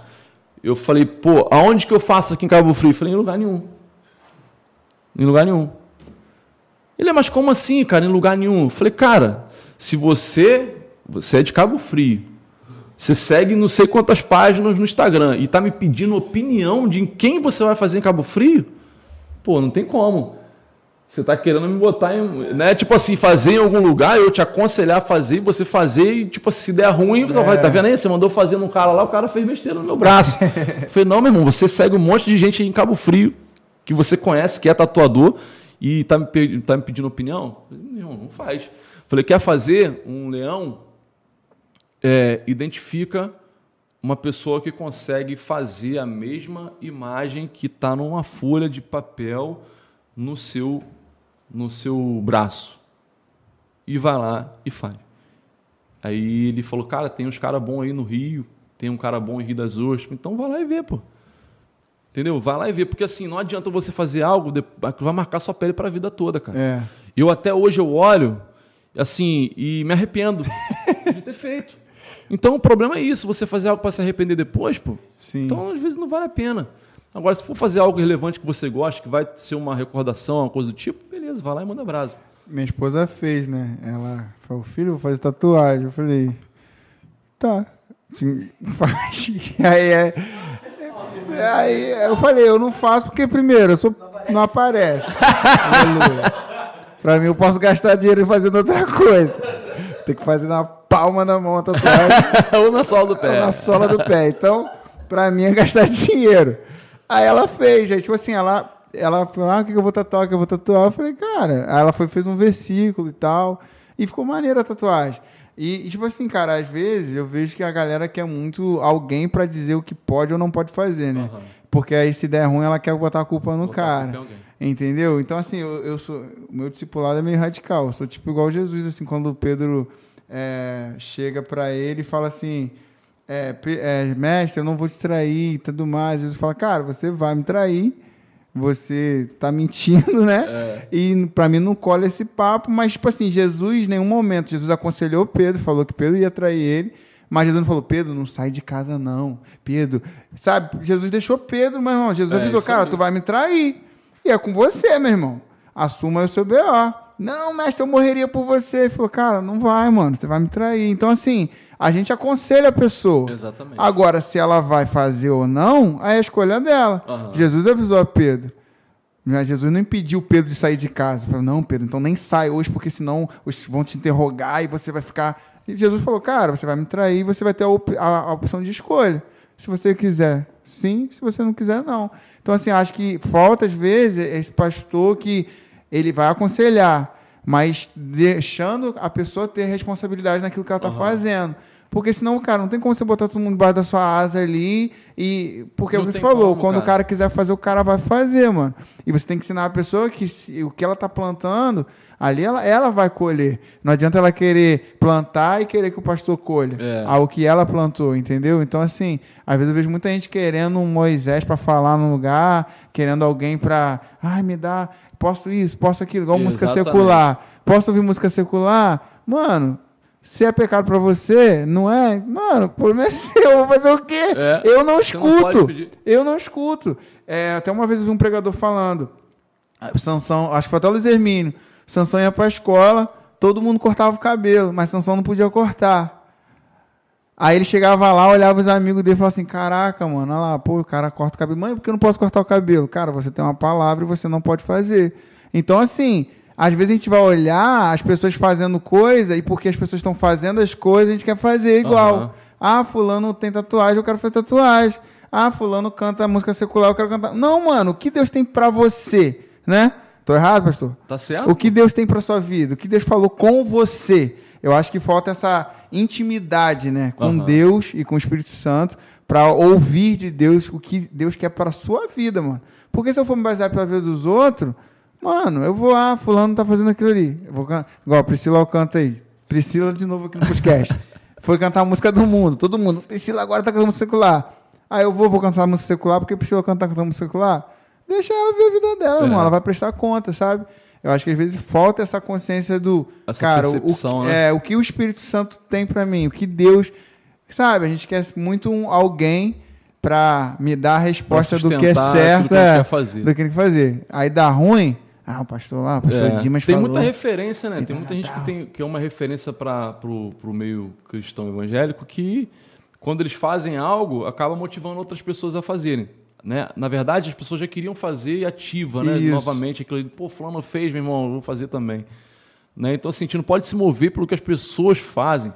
Né? Quando você vai falar sobre tatuagem, geralmente a pessoa tem uma imagem de alguém que fez uma tatuagem, não, não tem uma ideia, não É, não ela mesmo não tem uma identidade. Não, cola, cola isso aqui no meu corpo aqui, tá bom. Uma a vez- pessoa não preparou uma arte para ela fazer, não tem um fundamento, não tem. Só porque simplesmente achou bonito na pele de alguém, É. quer fazer na dela. Né? Agora, para polemizar mais um cadinho, né? A pergunta que não quer calar, pastor. Não, acho que não vou fazer essa Vai, vai, Eu- faz, faz. Agora faz. Eu vou me, me auto-sabotar aqui, hein? Vai, pastor. Polemizar um pouquinho o podcast. Polêmica, a gente corta só essa parte pra Corta dar essa parte engajamento. depois aí. Não, cortar pra postar. pô. Ah, tá. Aí a gente fala, pastor. Não, a, per...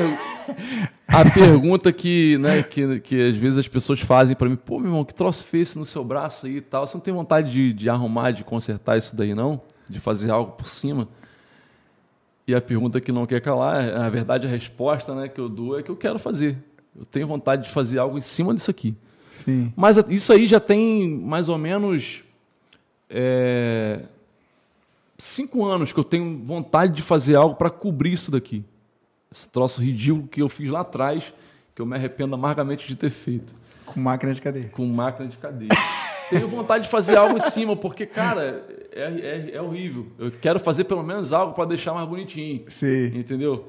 Mas eu também não tenho desespero em fazer, sabe? Eu posso levar a vida toda, eu não, não tenho crise quanto a isso. Tipo assim, caramba, eu preciso, eu preciso, Aham. senão eu vou. Né? Tem pessoas que ficam nesse desespero. É. Preciso fazer uma tatuagem, preciso fazer uma tatuagem. Não, eu tô aqui meu braço, meu braço tá horrível. Eu uso camiseta, às vezes, olha, rapaz, dá vontade até de botar uma camisa pra. Rapaz, esse negócio de tatuagem, é o que você tá falando, é algo tão sério que eu tenho um, um conhecido que ele, quando ele era lá da, da Macumba, né, da outra religião, ele fez um São Jorge nas costas. Tipo assim, as costas dele é o São Jorge todo. Aí hoje ele tá na igreja. Aí, tipo assim, mano, o cara fica sem graça, entendeu? Vai pro, como fica sem, vai pra uma confraternização, vai na praia, aí tira lá, pô, aquele São Jorge nas costas. aí, pô, mano, você é doido, não, você entendeu? Então, assim, é, é o que até a Cláudia Calisto falou aqui, ó. Deus nos deu ar- arbítrio, mas escolhemos as consequências. É, isso então, aí. assim, você tem a opção de escolha e É. aquilo que você fez, igual esse meu amigo, ele tem, fica assim, pô, mano, e tal, todo sem graça com essa tatuagem, mas foi num tempo que ele não tinha entendimento e tudo mais. Sim. Mas o que você falou, fica pra sempre, né, mano? É, isso aí. Não tem mais. E uma pergunta aqui, pastor, do, do menino aqui, ó, o Ralph Sampaio. Por favor, onde pastoreia e horário do culto? Opa, Metodista do Recanto das Dunas, Rua Padre Nunes, número 25. Coloca aí, Recanto, produção. Coloca aí o Recanto Instagram da das igreja. Dunas. Tem o do Instagram da lado da, igreja? pousada, o Instagram da igreja. Acho que é Recanto... É arroba Recanto das Dunas, isso aí. Bota aí pra gente aí. Então, vai botar aí pro moral. Ralph aí o arroba da igreja. Visita a gente lá, vai Visita ser um lá. prazer recebê-lo aí. Igreja top. E, mano, Inclusive, sábado nós temos o culto jovem lá. isso aí. Sábado, dia 23, o Léo vai estar junto com a gente lá. Vou estar ministrando. Os nossos irmãos aí com a MC banda. Guimarães. É, MC Guimarães, mas quem vai ter? Michael vai ter Leal. Dança, Michael Leal levando a palavra. Vai ser top. Vai ser top. João Vieira também. João, é. João vai Vai estar. estar top, vai ser top demais, cara. Pastor, e para finalizar o podcast, pastor, a gente tem que pregar, né, pastor? Deixa uma palavra aí para a galera aí que está assistindo. Uma palavra rápida mesmo, mais uma reflexão. Cara, falando de, de tudo que a gente, né, que a gente conversou aqui, né, no Evangelho de João capítulo 15, que a gente vai ver Se Jesus falando Se sobre tiver Bíblia, o pessoal vai falar assim, esse É, gajo não é pô, crente, que não. pastor esse que não, não trouxe Bíblia? Me criticaram aqui quando eu cheguei com o iPad, falaram assim, pô, pra que isso, cara? Não precisa disso tudo, não, e tal, tal, tal. Ah, pastor, falei, não, mas pastor, né, tem que levar a palavra. mas pastor Raiz usa aquela Bíblia grandona. Pô, pô. é, eu, eu gosto, cara. Cadê o Bliblão, cara? Eu me amarro na Bíblia, mas Cadê o Bliblão? eu Bliblão? deixei no carro, tava chovendo, é, pa- iPad é pastor gourmet. Tava- aí. É tava chovendo, eu falei, caramba, e agora? Eu falei, pô, ainda bem que tem um, um iPad, botei ele né, dentro da minha blusa e vim para a igreja. É, João 15, né, que vai dizer, eu sou a videira verdadeira, Jesus falando. Meu pai é o lavrador. Toda vara que em mim não dá fruto, atira, limpa toda aquela que dá fruto, para que dê mais fruto. Vós estáis limpos pela palavra que vos tenho falado. Está em mim e eu em vós, como a vara de si mesma não pode dar fruto se não estiver na videira. Assim também vós, se não estiverdes em mim. Eu sou a videira verdadeira, verso 5. E vocês são as varas. Quem está em mim e eu nele, esse dá muito fruto, porque sem mim nada podeis fazer. Então, assim, tudo que nós somos, tudo que nós fazemos, tem que partir dele, de um relacionamento com o Senhor. Nós precisamos, primeiramente, nos colocarmos eh, disponíveis, né? eh, para Deus e para o Senhor. Porque, assim, às vezes a gente quer fazer as coisas e a gente não busca auxílio, não busca acesso em Deus. Porque tudo que a gente é, tudo que a gente quer tornar a ser, a gente precisa buscar na videira. Né? Porque, assim, se a gente estiver nele, de fato a gente vai dar fruto. Se a gente estiver no Senhor, a gente vai conseguir evidenciar quem nós somos. Se nós somos quem nós falamos, quem nós declaramos ser, só vai se evidenciar se a gente se, se, a gente se juntar, né? se a gente estiver próximo do Senhor. Se Ele é a videira verdadeira né? e nós somos as varas, e todo aquele que está nele vai dar fruto, é, consequentemente, de um relacionamento nós vamos conseguir gerar. Né? Isso vai fluir de nós mesmos. Porque assim, a gente vê no texto que até mesmo É. Peraí. Eu não li o versículo. Meu Deus. O troço não está reconhecendo a minha identidade, olha. Aí. Toda vara que em mim não dá fruta, tira, limpa. E toda aquela que dá fruto, para que dê mais fruto. Ou seja, até mesmo a vara que não está dando fruto, ele tira e limpa. Toda aquela que dá fruto, para que dê mais. Então, assim, a poda vem para todo mundo. É. Né? Para que a gente consiga fluir, né? para que a gente consiga dar frutos, para que a gente consiga dar, para que a gente consiga corresponder àquilo que a gente foi chamado. Porque assim, a gente foi chamado para alguma coisa, está em Deus. Né? A gente foi chamado para amar a Deus sobre todas as coisas. E, consequentemente, através desse amar a Deus, a gente vai amar o próximo. É. Então, assim, se a gente foi chamado, a gente vai conseguir corresponder. Né? A gente Sim. precisa dar uma resposta para aquilo que a gente foi chamado. Então, a palavra que eu tenho para a gente finalizar é que a gente possa estar em Deus. Porque, assim, Mateus capítulo 7 é um texto que, eu, que me deixou intrigado durante muito tempo, quando fala que naquele dia muitos dirão né, que em meu nome expulsaram demônios, que falaram em outras línguas, e o Senhor vai dizer: Apartai-vos de mim, maldito, porque eu não vos conheço. A gente pode fazer muita coisa em nome de Deus e não estar nele, É. sem conhecê-lo. Né? E esse conhecer eu acho fantástico porque se trata de um relacionamento de intimidade entre um homem e uma mulher, onde não tem nenhuma vestimenta atrapalhando, onde a nudez é exposta, onde as suas falhas são expostas. Então, assim, Deus ele precisa conhecer. Na verdade, ele sabe quem nós somos. Nós é que precisamos, de fato, transparecer para ele quem nós de fato somos, para É. que o nosso relacionamento seja um relacionamento transparente, né, de intimidade. Né? Porque quando ele fala para a gente trancar a porta do nosso quarto para falar com o Pai em secreto, é por quê? É. é para que a gente possa abrir o nosso coração diante dele, falar quem de fato nós somos. Né? Como a gente começou, a gente começou falando sobre as nossas falhas, nós somos falhos, nós somos, nós temos as nossas dificuldades, temos as nossas limitações. Mas uma coisa é fato, a gente reconhece, a gente pede perdão e a gente fala para Deus quem nós somos. Sim. Então, se a gente estiver nele, né, agarrado no Senhor, a gente vai conseguir né, frutificar e esses frutos, eles irão permanecer para a glória do Senhor. Amém. Glória a Deus. Gente, muito obrigado. Esse foi o nosso Justamente Podcast hoje. Se inscreva no canal se você não é inscrito. Compartilha. Eu não consigo falar compartilha. Eu falo compartilha. Compartilha essa mensagem, esse podcast, para o máximo de gente possível. Foi um papo top demais. Obrigado, pastor. Valeu, Tamo irmão. junto. Sábado tamo lá. Culto jovem. Quem quer ser patrocinador, gente, tem uma televisão aí, ó. Anuncia aqui, ó. Anuncia tua marca aqui. Lanchonete, padaria, aleluia. padaria, o que Entendi o convite agora. padaria, entendeu? Qualquer coisa. Se você quiser anunciar aqui, ó, a gente faz uma conversa aí. E é isso, gente. Muito obrigado. Segue a gente lá no no nosso Instagram, arroba justamente podcast. Bota aí, produção, o nosso, nosso arroba pra galera ir lá e seguir. E também o Spotify. Se você vai estar ocupado demais, não vai conseguir parar para ver o vídeo, tem o Spotify que você bota aí na playlist, escuta esse papo aí que eu creio que vai te abençoar demais. Tamo junto, Deus te abençoe, vai em paz e vai ver a melhor semana da sua vida. Valeu. Glória a Deus.